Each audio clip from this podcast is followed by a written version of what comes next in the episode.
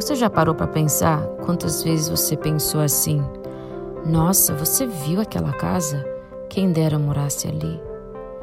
Gente, e aquele namoro super romântico? O meu não é assim. Você entrou e viu aquele perfil?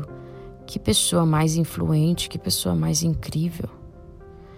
Nossa, aquela pessoa é muito mais inteligente do que eu. Aquele cara lá toca muito melhor do que eu. Quem dera eu tivesse esse dinheiro.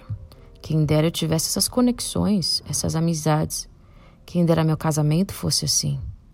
Quem dera meu relacionamento com meus pais fossem daquele jeito. Nossa, pessoal, já até cansei só de falar tudo isso, sério. Por quê? A comparação, ela esgota você. Ela arranca de você como se fosse um, um sugador de energia positiva na sua vida. Ela tira de você a sua vida, ela tira de você sua alegria, ela arranca de você a perspectiva correta de como realmente as coisas estão. Eu amo esse versículo aqui da Bíblia que diz assim: De fato, a piedade com contentamento é grande fonte de lucro, pois nada trouxemos para este mundo e dele nada podemos levar. Por isso, tendo que comer e com que vestir, estejamos com isso satisfeitos. 1 Timóteo 6, do versículo 6 a 8. O contentamento é a grande fonte de lucro. Para entender o contentamento, a gente precisa entender por que, que a gente está se comparando. É raro alguém que tenha contentamento e que também tenha uma mania louca de comparação. O contentamento e a comparação não conseguem coexistir no mesmo lugar. Se nós pensarmos na palavra literalmente de comparação, claro que podemos comparar de maneira saudável. Por exemplo, eu amo olhar fotos de comidas que são muito mais delicadas, muito mais bonitas do que eu faço. E quando eu olho essas fotos, eu sou inspirada a então ir para minha cozinha e fazer pratos muito mais lindos e muito mais delicados. Agora, essa comparação é saudável porque ela traz para mim uma inspiração. Agora, raramente a gente tem essas comparações num lugar saudável. A gente geralmente está se comparando para nos sentirmos superiores ou inferiores. De alguma forma, a comparação alimenta o nosso ego e também, de outra forma, ela destrói o nosso presente e destrói a nossa alegria atual. E, consequentemente, nos tira e nos leva bem longe do contentamento. Nós nos comparamos com os outros quase que diariamente, é meio que automático, tá? Alguns fazem isso com muito mais frequência e de uma, uma maneira muito mais profunda do que outros. Por que, que nós nos comparamos com o nosso próximo? Porque na nossa mente nós criamos um ideal. E esse ideal ele é instalado em você desde que você era criança. Quando o professor te mostrava um desenho lindo, maravilhoso, perfeito, ele falava faz igual. Quando você tinha que cantar uma música na escola de acordo com o tom lá escolhido e interpretá-lo de acordo com como foi feito o musical e você tinha que então se esforçar para fazer igual aquele ator ou cantor. Quando você chegava da escola e mostrava alguma coisa para sua mãe, sua mãe falava que bonito, mas aqui está um pouco torto. Isso faz parte do nosso crescimento. A comparação ela, ela é usada na criação e no desenvolvimento de uma criança para que haja crescimento, mas não essa comparação que a gente vai falar hoje, tá bom? Criação, na nossa criação, a comparação ela foi saudável para nos inspirar e nos levar para um nível novo, ou seja, para o desenvolvimento do que nós estamos fazendo, nossas habilidades. Então ali existe o exemplo e a gente vai comparar com o nosso atual momento e a gente vai então ter um alvo e vamos chegar a esse exemplo. Agora, isso é saudável. Agora, vamos pensar da comparação que eu estou falando hoje nesse podcast, que é quando você olha para o seu lado, para a grama do seu vizinho, e você vê que ela está mais verde e você fica triste. É disso que a gente vai falar hoje. Porque essa comparação ela é extremamente destruidora na sua vida. E se você não parar agora de fazer isso, você poderá se encontrar num lugar muito mais escuro do que você está agora.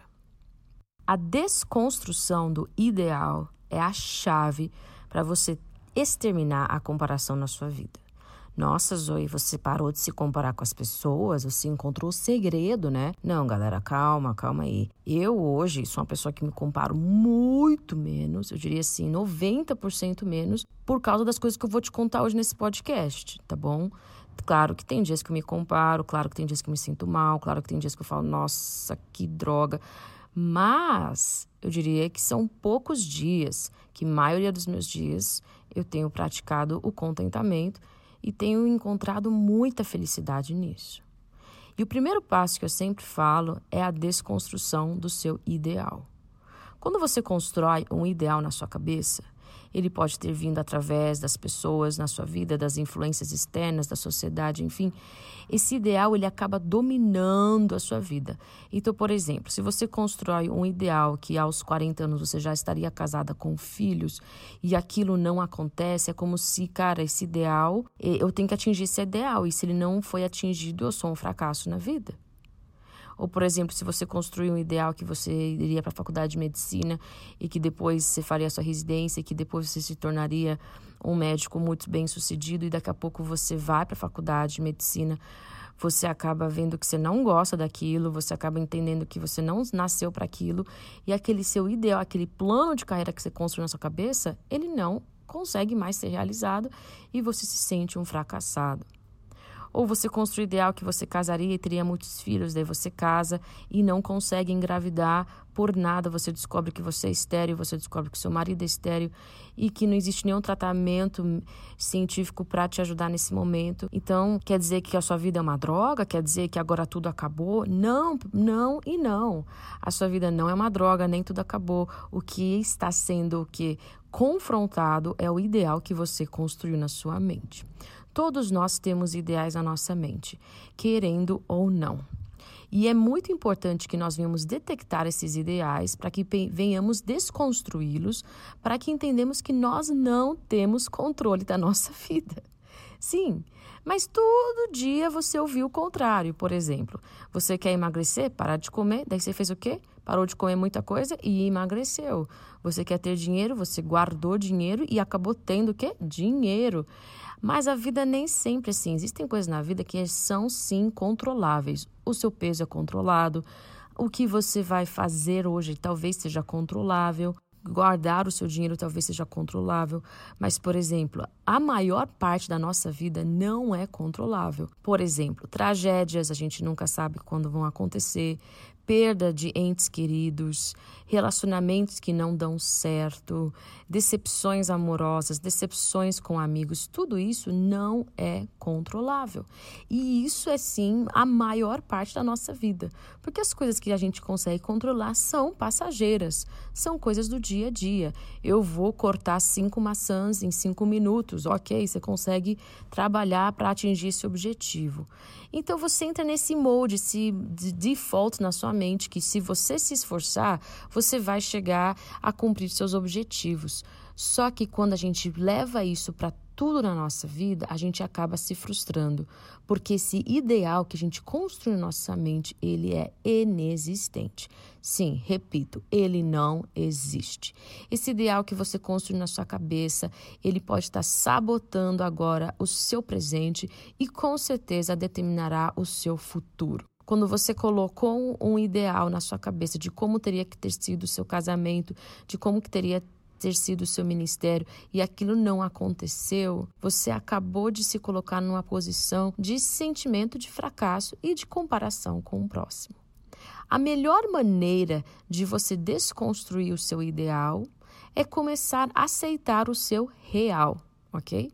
Ah, então, Zoe, agora eu vou ficar toda acomodada. Então, nem vou mais ter o ideal. Vamos viver a vida do jeito que ela tá mesmo, empurrando com a barriga. O que der, veio, o que não aconteceu, whatever.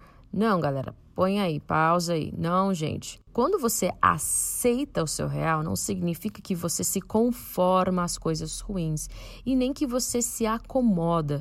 Quando você aceita o seu real, você ama o seu real ao ponto de melhorar o seu real. Aí que fica a chave. Então, quando eu aceito a minha situação atual, o que, que acontece?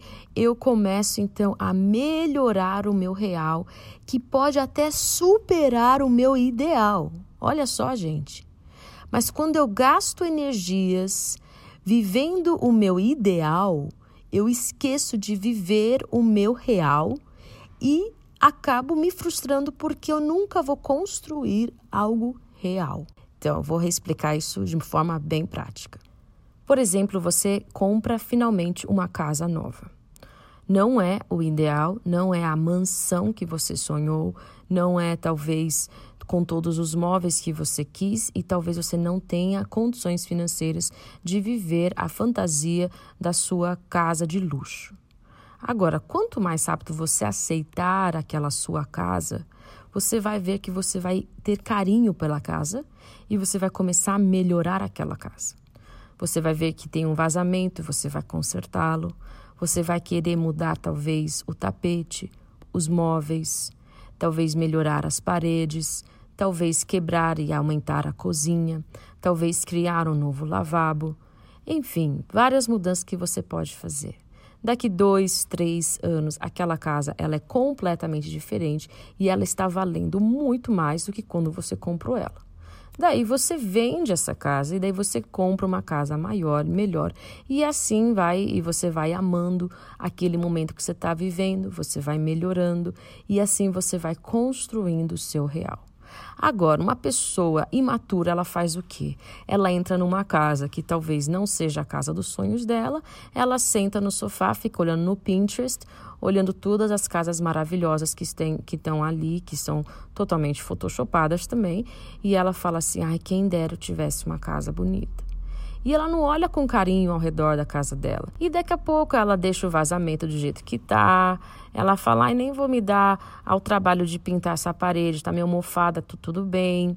Ai, esse tapete tá rasgado, nem vou ajuntar dinheiro para trocar, porque eu nem tô numa casa que realmente é a casa dos meus sonhos. E assim as pessoas vão vivendo. Essa casa é você que está ouvindo esse podcast. Nós temos uma casa real. Nós podemos olhar ela com carinho e começar a construí-la e melhorá-la aos poucos e realmente ver um progresso ao longo dos anos, ou a gente pode se desprezar e se sentir uma porcaria e nem cuidar dos vazamentos que tem no nosso coração, nem prestar atenção às áreas da nossa vida que precisam ser valorizadas e trabalhadas. Então eu queria deixar aqui com você algumas dicas para que você possa realmente entender e parar com essa comparação que tem destruído a sua vida. Número um, aceitar e receber o amor de Deus é aceitar e olhar para você com carinho. Está escrito em Jeremias 31, 2, né? Que porquanto com amor eterno eu te amei e com benignidade eu te atraí. Em Romanos 8, 38, 39 diz o quê? Pois estou convencido que nem a morte, nem a vida, nem anjos, nem demônios, nem o presente, nem o futuro, nem quaisquer poderes, nem altura, nem profundidade, nem qualquer outra coisa na criação será capaz de me separar do amor de Deus que está em Cristo Jesus, nosso Senhor. E por último, 1 João 4,10: Nisto consiste o amor, não em que nós tenhamos amado a Deus, mas que Ele nos amou e enviou seu Filho como propiciação pelos nossos pecados. Saber que nós somos amados nos traz uma perspectiva correta do nosso presente. Nos traz também um amor por aquilo que nós estamos vivendo no nosso hoje. Dois, segunda dica: entenda por que, que você criou esse ideal. De onde veio essa necessidade de tanto querer esse ideal? Geralmente vem porque você quer provar algo para o próximo. Talvez porque você foi rejeitado e quer esfregar na cara daquela pessoa que te rejeitou que você está muito bem. Talvez seja uma cobrança dos seus pais, uma cobrança da sociedade, para que você se adeque aos sonhos e expectativas dos outros. É muito importante a gente entender a construção do nosso ideal e, o, e as razões que trouxeram essa construção, para que então possamos de verdade destruir esse ideal que nós construímos. Que seria o terceiro passo: destrua esse ideal toda vez que você se cobrar. E isso vai diminuir a sua cobrança e também, naturalmente, a sua comparação. Esse destruir do ideal funciona dessa forma você está numa situação onde talvez você se sinta vontade de se comparar como você sempre tem feito. Neste exato momento é muito importante que você pare, que você se pegue fazendo isso e fale assim: opa, o que realmente eu sou agora? Quantas coisas eu já venci até agora? Qual que é o meu background? qual que é a vontade de Deus individual para minha vida e não tanto como que eu posso ser como aquela pessoa. Você tem sua velocidade, você tem o seu momento, você tem seus talentos, você tem esta casa atual. Você não tem aquela mansão, você não é aquela outra pessoa, você é a pessoa que Deus diz que você é. E quando a gente entende isso, daqui a pouco a gente vira, a gente entra num shift emocional em que a gente começa então a melhorar o nosso real. Começamos então a olhar ao nosso redor e pensamos: nossa, eu posso melhorar essa parte. Eu posso ser melhor aqui. Não porque alguém está me cobrando, mas porque eu quero sim construir minha história. Pessoas que se comparam são pessoas que pararam de sentar no banco do motorista do carro. Parece que elas se tornaram aquela que fica pegando carona e só olhando para o carro dos outros. Pessoas que se cobram esqueceram de ser protagonistas da sua vida em falar assim: eu vou construir uma história com Deus. Eu vou sim fazer algo incrível daquilo que eu já recebi. Eu recebi dois talentos, eu não vou enterrá-los, eu vou multiplicá-los. Amar e melhorar o seu presente é o segredo do contentamento. Você viver aquilo intensamente e feliz de que você tem uma vida para viver é a chave para você parar com essa comparação que pode estar destruindo e arrancando a sua alegria. A sua vida não foi feita para ser vivida por outro. A sua vida foi feita para ser vivida somente por você. Ela foi feita para ser algo único e também intransferível, sendo que vocês e Deus somente entenderão a velocidade e os passos das coisas que acontecem na sua vida. É tempo sim de se inspirar com os outros, mas nunca de se negligenciar ou se colocar para baixo. É tempo sim de aumentar as estacas e superar nossos limites, mas nunca de um lugar de cobrança e de infelicidade. Nós não melhoramos porque alguém diz que a gente precisa melhorar. Nós melhoramos porque nós sabemos que podemos ser mais e não ter mais. Que podemos ser tudo aquilo que Deus nos chamou para ser, cheios de alegria, cheios de contentamento, porque essa é a vida que você e eu Sim, encontramos em Cristo Jesus.